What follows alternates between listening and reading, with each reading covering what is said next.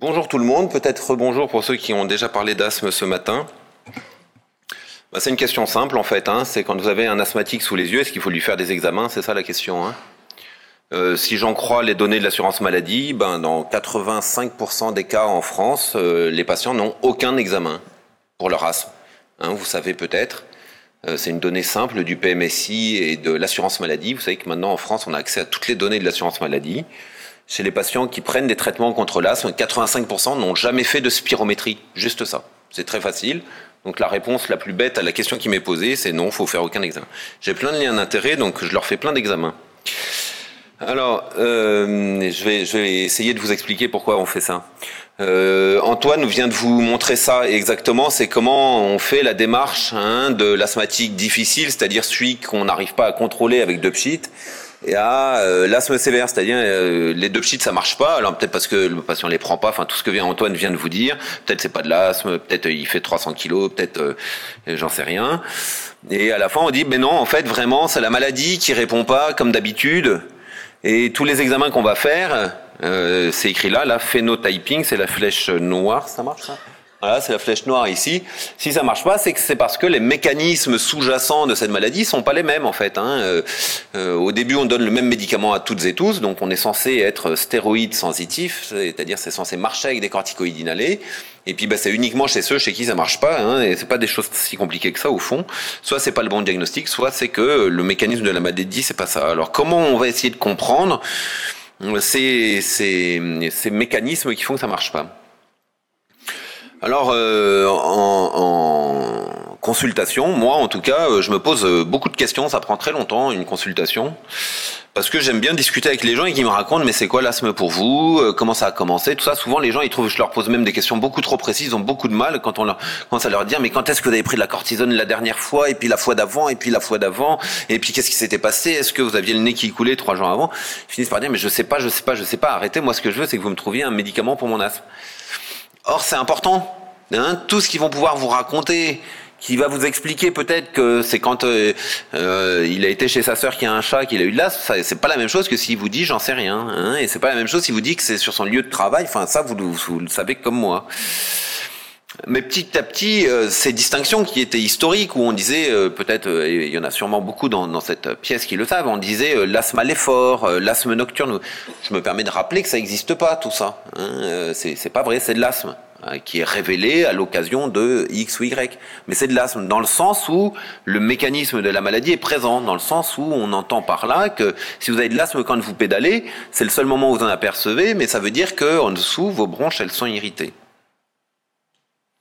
Alors, tous ces, tous machins que vous pouvez utiliser qui sont marqués là pour caractériser votre asthmatique, hein, pour essayer de dire quand est-ce que ça a lieu, quand est-ce qu'il y a les facteurs aggravants, on peut les, analyser dans deux types d'échelles quand on fait des études de recherche clinique. Euh, sur la gauche, je suis désolé, c'est en anglais.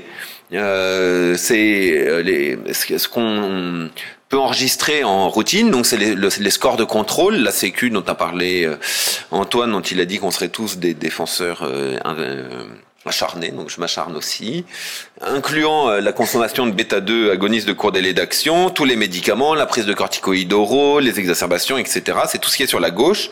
Et à la droite, c'est tout ce qui est lié au malade, qui va vous dire, ben moi, euh, mon asthme, il m'empêche de vivre, il m'empêche d'aller au théâtre, euh, j'ose plus prendre le bus parce que je tousse, alors les gens me prennent pour un tuberculeux. Enfin, vous, je pense que vous avez les mêmes expériences. Moi, en tout cas, mes malades, ils me racontent ça, donc je suppose les vôtres aussi.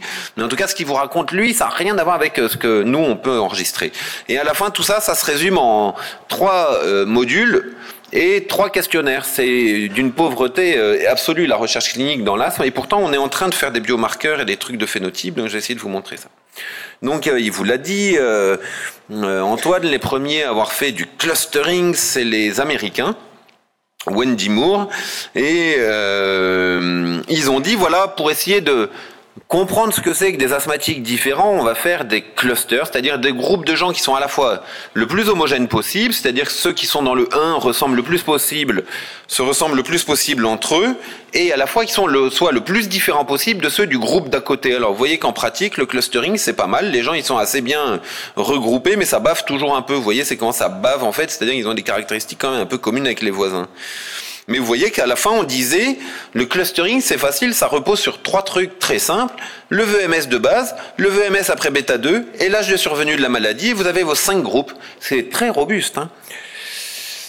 Nous, on a montré que ça servait à rien, c'est-à-dire que que vous appeliez groupe 1, groupe 2, groupe 3, groupe 4 ou groupe 5, on l'a refait dans les cohortes chez les patients français, le truc de Wendy Moore, et on a montré que globalement, ils avaient tous exactement le même pronostic, ils allaient faire le même nombre de fréquences d'exacerbation à peu près au même moment. Donc on a dit, bon, ben, le clustering, comme ça, en incluant des études cliniques, ça vaut pas grand-chose, il doit falloir faire plus compliqué. Donc on doit pouvoir faire en incluant quand même des données modernes. Si on s'en tient juste à la spirométrie, c'est un peu juste comme caractéristique phénotypique. Donc on va regarder leur scanner. Il y a des gens qui sont pas d'accord pour dire qu'il faut faire des scanners aux, asthmatiques. Euh, j'en parlais ce matin. Je pense que c'est un des éléments importants pour convaincre les gens de leur diagnostic.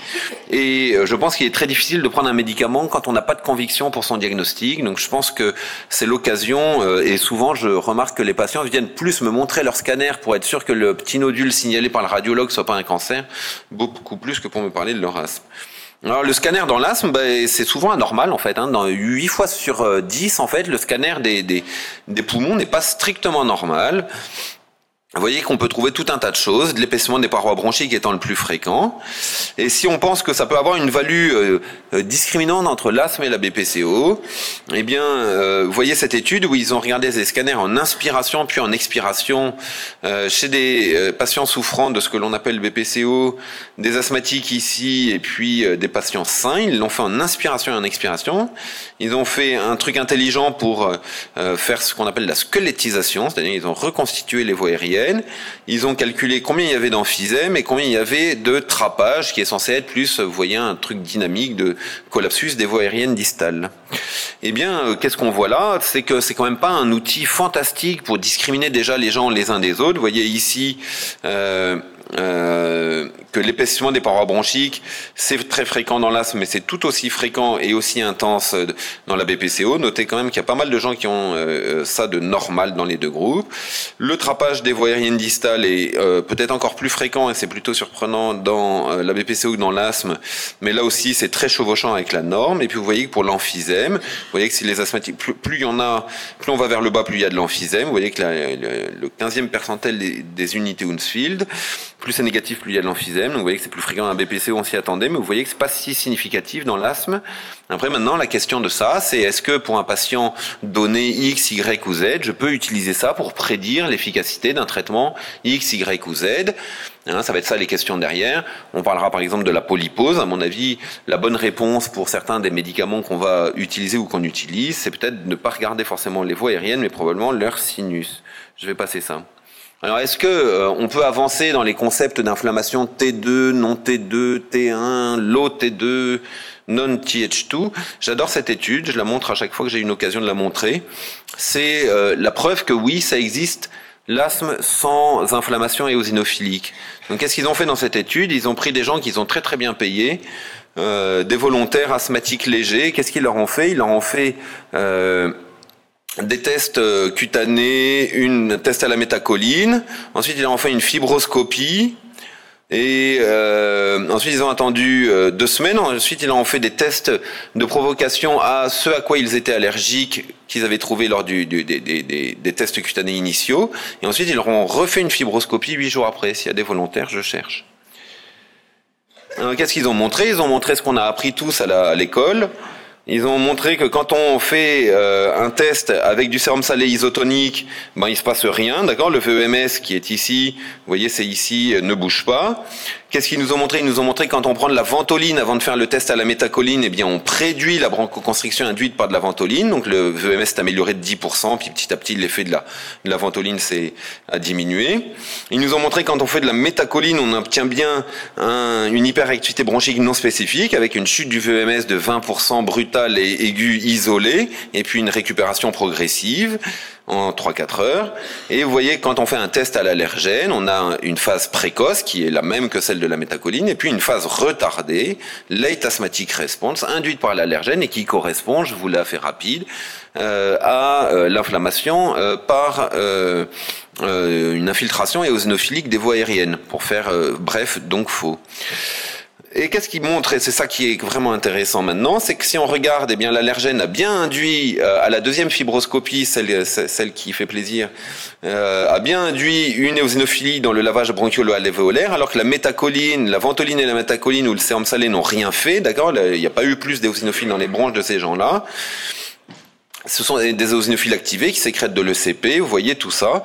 Et qu'est-ce qu'on voit? On voit que chez les patients qui ont fait strictement de la métacoline, donc il n'y a pas eu d'inflammation éosinophilique, eh bien ils sont capables d'avoir un épaississement de la membrane basale et ils sont capables d'avoir une hyperplasie des cellules à mucus. Donc on peut avoir toutes les caractéristiques pathologiques dans les bronches d'un patient qui vous dit je me mets à tousser, à cracher, d'accord, et qui n'est pas un néosinophile qui soit en cause. Donc ça existe vraiment cette histoire-là. C'est pas une blague, c'est pas une vue de l'esprit, c'est pas une, une invention euh, des, des, des, gens pour dire il y a encore de la place pour développer des nouveaux médicaments. Il y a vraiment des gens qui ont de l'asthme et qui peuvent se dire je tousse, je crache, je suis malade, je fais des exacerbations, et qui soient vraiment pas éosinophiliques. Pourtant l'éosinophile c'était censé être euh, celui qui devait tout expliquer.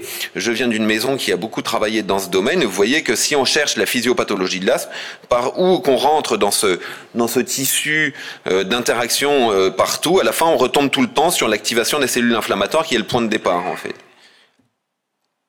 Dans les phénotypes, il y a eu euh, une idée que finalement tout résumé par 300 éosinophiles, c'était pas si idiot. Ils ont dit, bah voilà, l'asthme, c'est une maladie qui est essentiellement corticosensible, et les corticoïdes, ça marche essentiellement en tuant les éosinophiles. Donc il doit y avoir une corrélation entre l'intensité des symptômes et euh, l'inflammation éosinophilique. Et donc c'est ce que c'est ce que vous avez euh, euh, expliqué tout à l'heure, Antoine. Et donc ils ont dit, bah ça c'est la maladie concordante. Plus j'ai des symptômes, plus ça veut dire que j'ai de l'inflammation éosinophilique. Et ceux-là, bah, c'est parfait, ils sont faciles à traiter. Et ils ont dit, mais ceux-là, ils sont curieux. Ceux-là, ils ont plein de symptômes, ils n'ont pas d'éosinophiles. C'est un petit peu ceux dont je viens de vous parler. Ils avaient trouvé plutôt euh, que c'était des obèses non éosinophiliques, mais depuis il a été montré que ça pouvait être absolument monsieur et madame tout le monde. Et puis ceux-là qui avaient plein d'éosinophiles et pas beaucoup de symptômes, ça pose un petit problème, c'est comment on en est arrivé à leur faire des trucs si compliqués s'ils n'ont pas de symptômes, ça, pose des petits problèmes intellectuels. Et puis on a encore avancé d'un cran pour essayer de réconcilier tout le monde et euh, on s'est dit finalement ce qu'il faudrait, ce serait des biomarqueurs phénotypiques, simples, qui vont me guider la thérapeutique et qui vont me dire, bah, vu les médicaments que j'ai, qu'est-ce qu'il faut que je trouve comme biomarqueur pour choisir hein, C'est ça la question. Donc il va falloir tous être un peu immunologistes parce que pour l'instant, vous savez inhiber IL5 et IgE, déjà avec une subtilité entre le récepteur et la cytokine pour l'IL5. Demain, 4 et 13.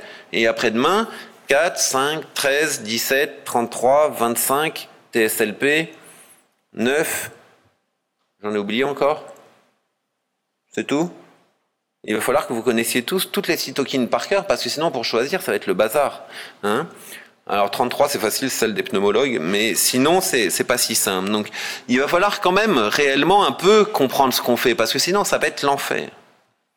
Alors comment on définit tout ça? Bah, C'est simple, c'est dans l'expectoration induite. On a montré que euh, l'expectoration induite, c'est un bon état pour refléter à peu près ce qui se passe dans une fibroscopie. 1. Et deux, comment on a validé ces seuils Là, c'est souvent une question qui est récurrente maintenant que tout est misé sur ces seuils. On nous dit, mais comment on fait pour dire que l'éosinophilie du sang, ça prédit bien l'éosinophilie des bronches? Donc c'est ça. Et après, comment on dit que l'éosinophilie des bronches, c'est vraiment 2% le seuil? Je vous rappelle, pour ceux qui ont euh, moins suivi cette actualité, ça vient de la réponse aux corticoïdes inhalés quand même. Hein. C'est une référence circulaire. Et alors, dans ces, dans ces phénotypes-là, en fonction de l'éosinophilie ou non et de la neutrophilie de l'expectoration induite, on devait retrouver des phénotypes typiques, d'accord, euh, réfractaires, euh, ceux qui sont mal traités avec les corticoïdes, ceux qui sont pas, etc. C'est pas très vrai en pratique parce que ça dépend beaucoup du traitement tout ça. Hein. Si on fonde tout sur l'expectoration induite aujourd'hui, je vous montre que quand on prend un patient qui euh, va très bien, on lui arrête progressivement les corticoïdes inhalés et on lui demande de faire l'expectoration induite ou comment, au moment où il commence à dire, c'est des gens intelligents ceux-là qui sont suivis, qui sont capables de comprendre et qui disent ça va bientôt plus aller, il va falloir que je reprenne mon traitement. Mais venez vite, on fait l'expecto puis vous le reprenez. Vous voyez que l'essentiel en fait, ils sont éosinophiliques. Hein. Et puis quand ils le reprennent après, d'accord, ben, il y en a plein qui sont surtout rien du tout et c'est logique, l'inflammation est contrôlée.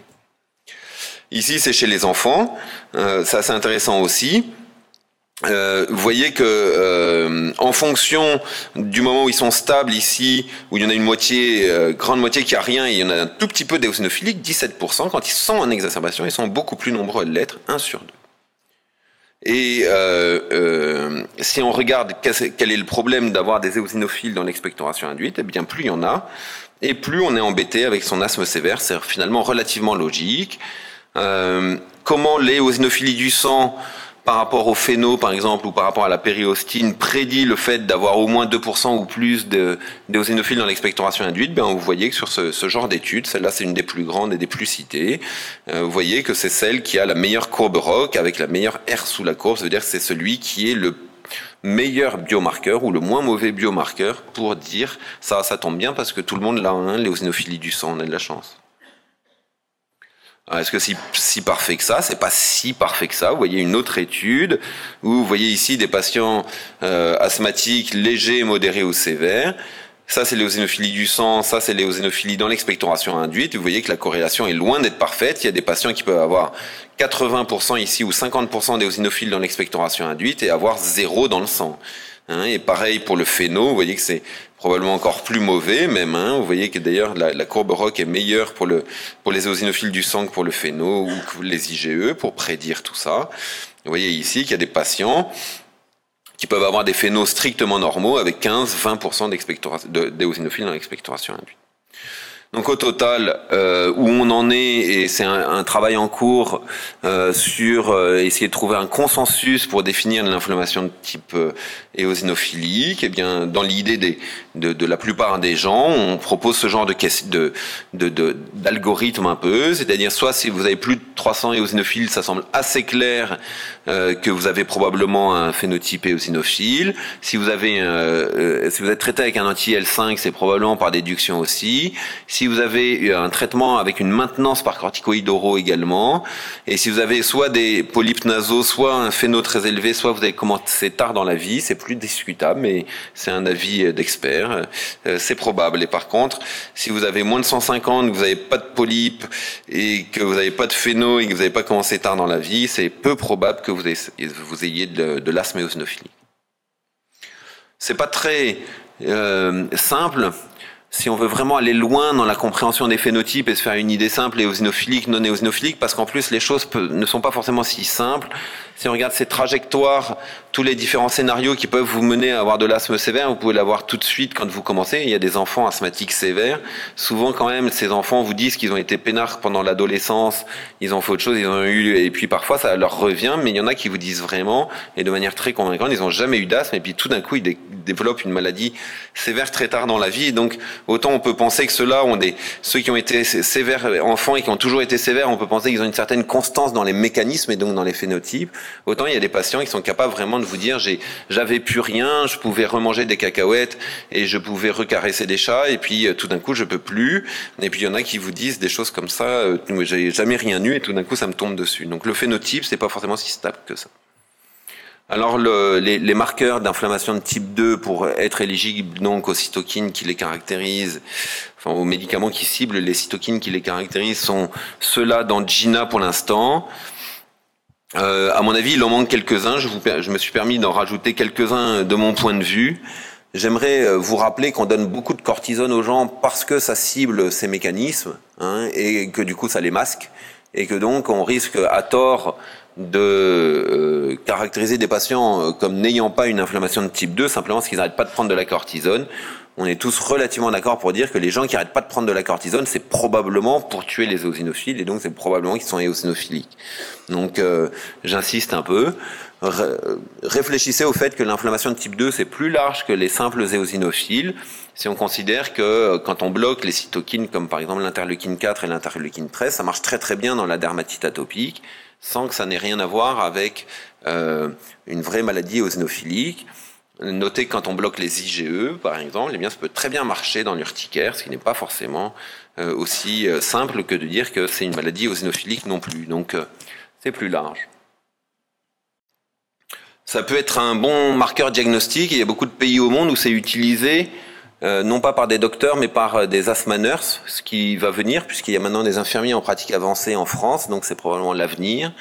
C'est-à-dire que vous avez quelqu'un qui a des symptômes évocateurs d'asthme, euh, plutôt que de lui commencer un corticoïde inhalé et de voir ça marche, vous ferez ou ils feront ou nous ferons un phéno et s'il est élevé, on prédira avec plus de probabilité que la variabilité, tout ça, que ça va s'améliorer avec ce corticoïde inhalé. C'est uniquement si ça marche pas qu'il ira toucher euh, Dieu le Père.